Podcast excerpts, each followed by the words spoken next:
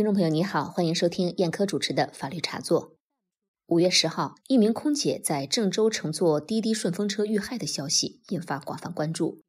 据报道，遇害空姐今年二十一岁。五月五号深夜，受害人在郑州航空港区搭乘了一辆顺风车赶往市内后遇害。根据郑州市公安局官方微博“平安郑州”五月十二日发布的通告。在杀害空姐的嫌疑犯刘某华的落水地点打捞出一具尸体，经查验，其体表特征与嫌疑人刘某华基本一致。郑州警方又对打捞出的尸体 DNA 样本完成鉴定，与此前在案发现场搜集的嫌疑人刘某华 DNA 样本分型一致。最终，警方给出的结论是，可以确认此次打捞出的尸体。确系杀害空姐李某的犯罪嫌疑人刘某华，案件至此告破。一个刚参加工作的二十一岁姑娘，不幸遭此横祸。她的父亲面对镜头难以遏制的悲伤，让看过的人都难忍泪水。在原本鲜活的生命和现在亲属的伤痛面前，凶手的残暴更是引人愤恨。而凶手所使用的网约车平台滴滴也再一次成为众矢之的。那么，空姐搭乘滴滴顺风车遇害，除了杀人凶手承担最严厉的刑事责任，滴滴平台是否需要承担责任呢？本期节目就为大家逐一进行该案件的法律责任分析。首先，在刑事责任方面，滴滴司机杀害乘客与滴滴公司没有刑法上的因果关系。滴滴公司以及相关负责人无需承担刑事责任，本案的刑事责任应当由行为人，也就是顺风车的司机刘某华承担。滴滴作为网约车平台，不是故意杀人罪的行为人，不承担刑事责任。杀人者死，这是刑事法律传承最久远的法则。按照我国刑法相关规定，凶手肯定成立故意杀人罪。但是，由于本案中嫌疑人刘某华已跳河溺亡，犯罪嫌疑人一死了之，这个案件怎么办呢？还要进行下去吗？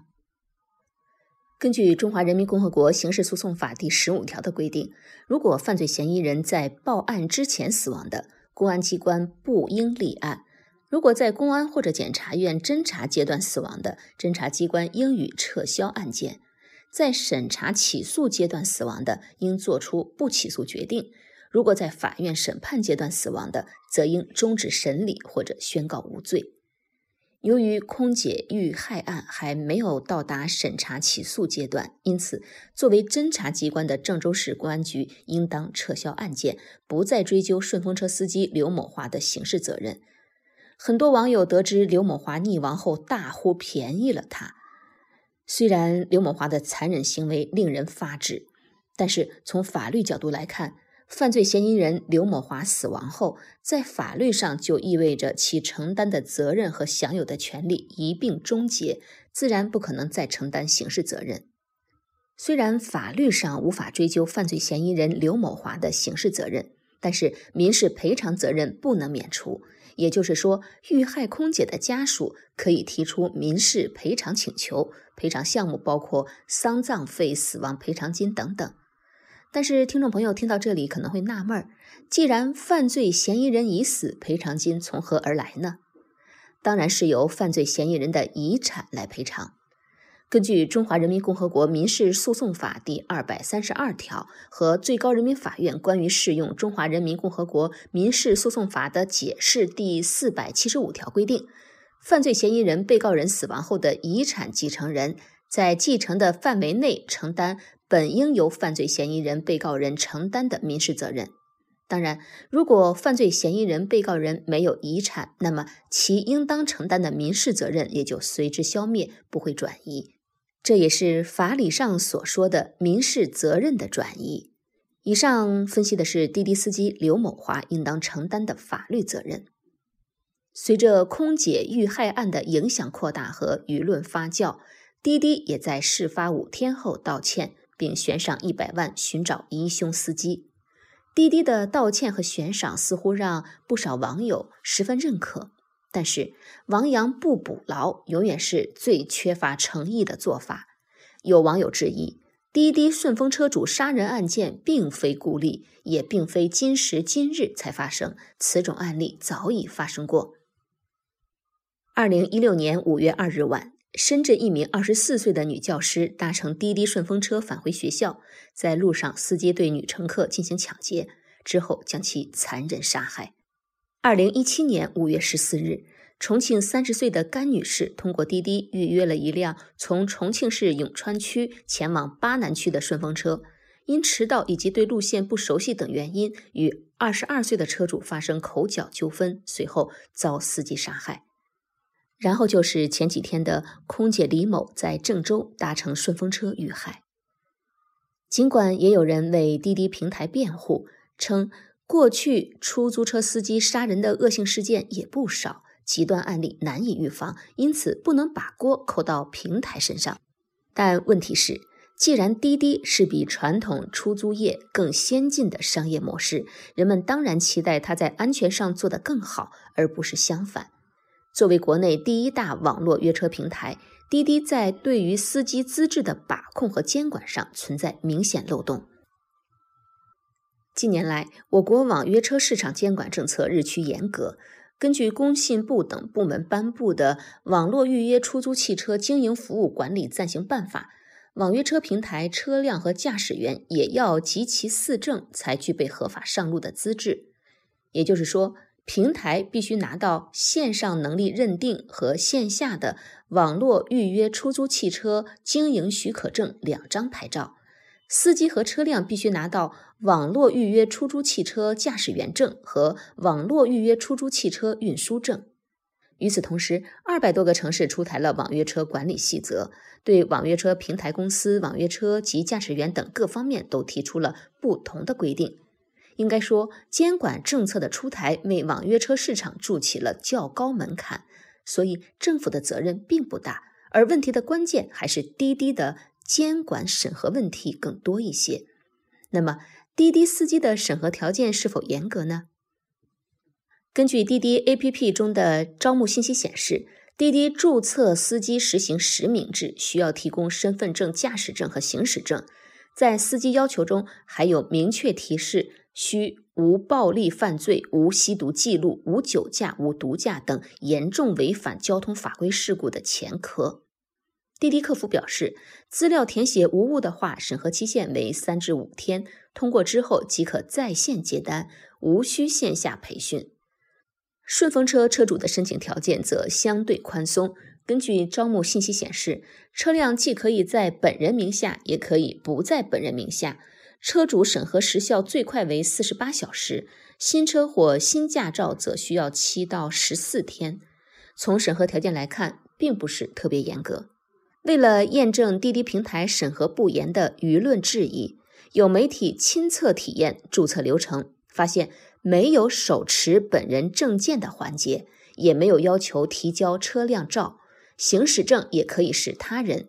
随机使用网络查询的姓名和身份证，后台显示通过实名认证。实名认证已经是互联网业务的标配，连淘宝开个小店都要手持身份证拍照。滴滴做的是载人拉客的实体生意，居然如此稀松审核，令人忧虑。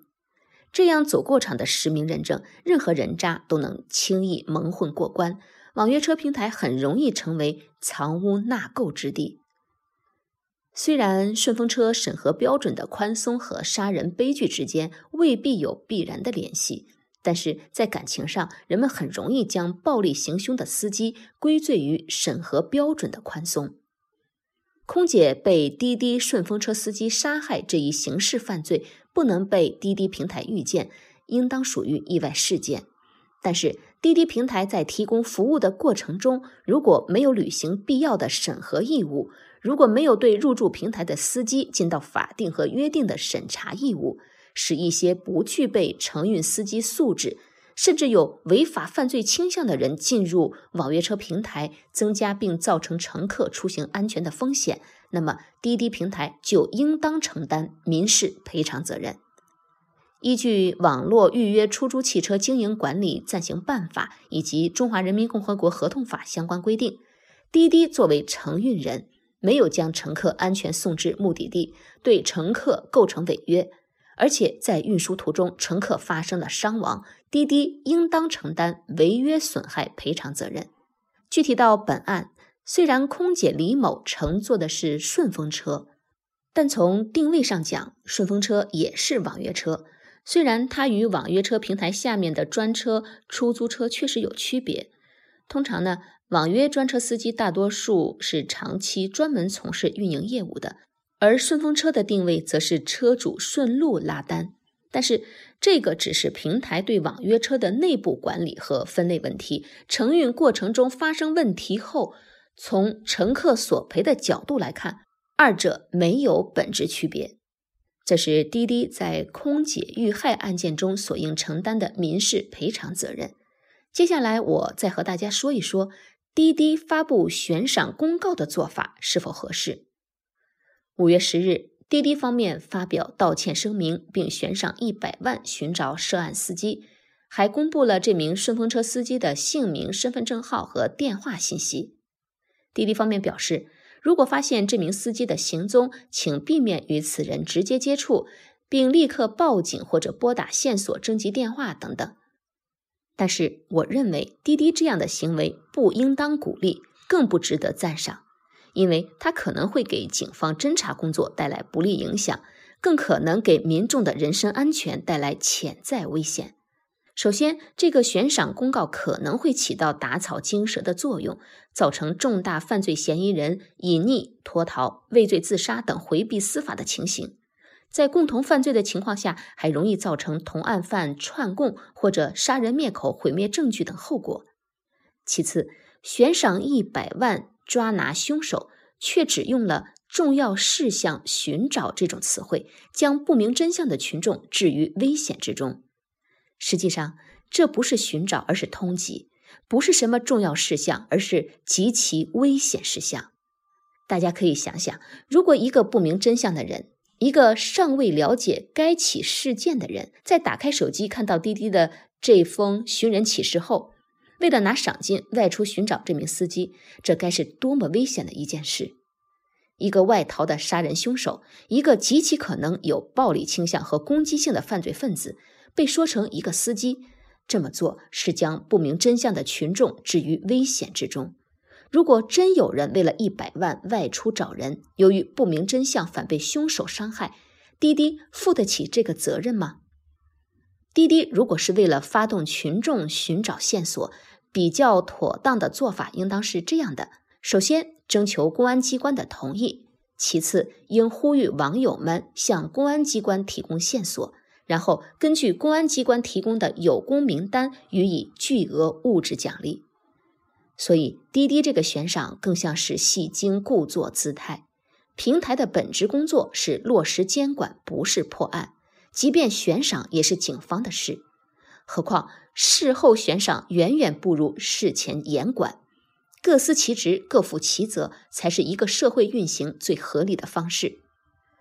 而且。滴滴的狡猾之处还在于，肯拿百万来悬赏破案，却不愿在民事赔偿方面做出承诺，一个字的口风都不松。也许受害人家属将来或许只能通过起诉维权。根据滴滴 CEO 程维介绍，二零一七年滴滴服务了七十四亿次用户的出行，滴滴每天服务的用户订单超过三千万笔四千万人次。在一系列事故之后，滴滴面临的安全问题和社会舆论的考验会更加严峻，因为海量订单意味着更大的责任。一个具备垄断市场份额的平台，应该用最严苛的标准去保障用户安全。这不仅仅是履行社会责任，也是履行公司自身的责任。一个伟大的公司，仅仅拥有厉害是不够的，它还必须是受人尊敬的公司。好，听众朋友，您现在收听的是燕科主持的法律茶座。今天和各位聊的话题是：空姐搭乘顺风车遇害，滴滴应担何责？感谢您收听本期节目，欢迎您关注我们的同名微信公众号“法律茶座”，也欢迎您加入我们的呃法律茶座微信听友群，搜索手机号码幺五七零零幺八九幺五幺提出申请。好，今天节目就到这里，再会。